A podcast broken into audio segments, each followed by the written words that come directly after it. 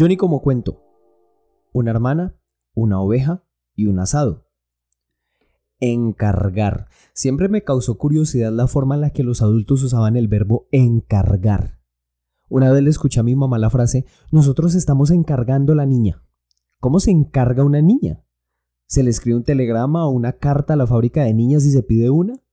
Yo no creo. Debe ser que se la piden a Dios.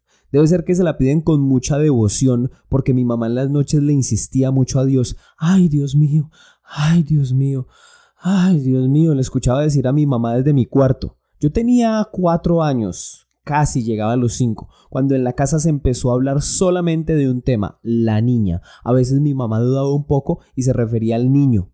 Ahí me empecé a confundir. ¿Cómo así que no se han decidido? ¿Qué van a encargar entonces? ¿Cómo estará el pobre Dios allá arriba tratando de armar una niña con partes de niño o al revés? Yo no entendía nada.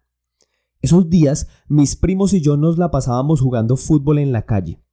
A veces los primos más grandes se trepaban en el palo de guayaba de mi abuelita y nos bajaban los frutos verdes, pintones o llenos de gusanos a los pequeños.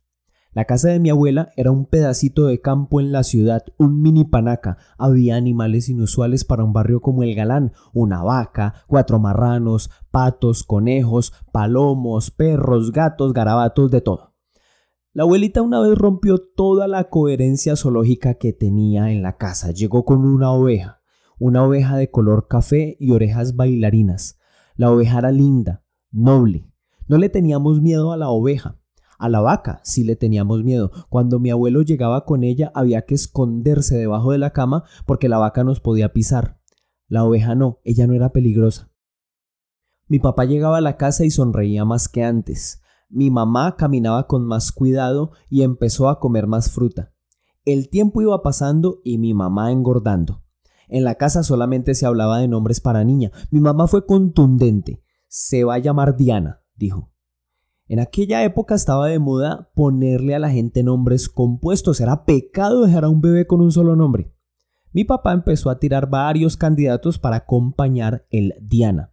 Si nacía varón, el nombre sería Julio César. Yo quería tener un hermano, quería enseñarle a jugar fútbol como mi papá me había enseñado a mí. Yo ya había aprendido todo lo que se necesita saber sobre fútbol. Hay que pegarle duro a la pelota y hacer goles. Punto. A la oveja nunca le pusimos nombre. Ella tenía la columna torcida, caminaba raro, se zarandeaba cuando subía las escaleras que comunican la cuadra con el barrio Kennedy. La oveja iba a pastar con la vaca unas horas. A la oveja la amarraban con un lazo largo, de color café. Era un animal enfermo, la columna no la dejaba correr y se cansaba rápido cuando caminaba.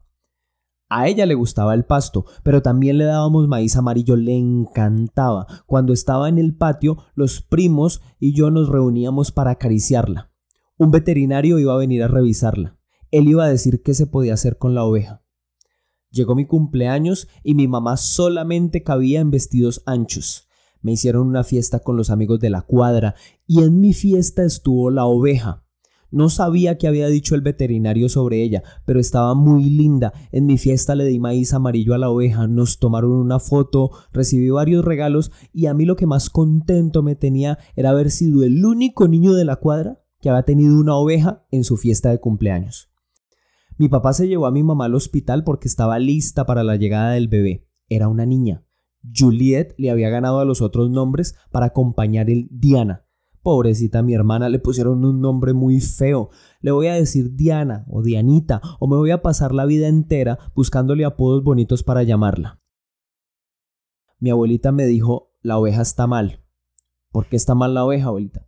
Porque tiene la columna más torcida y está sufriendo. ¿Le duele la columna? Sí, mucho.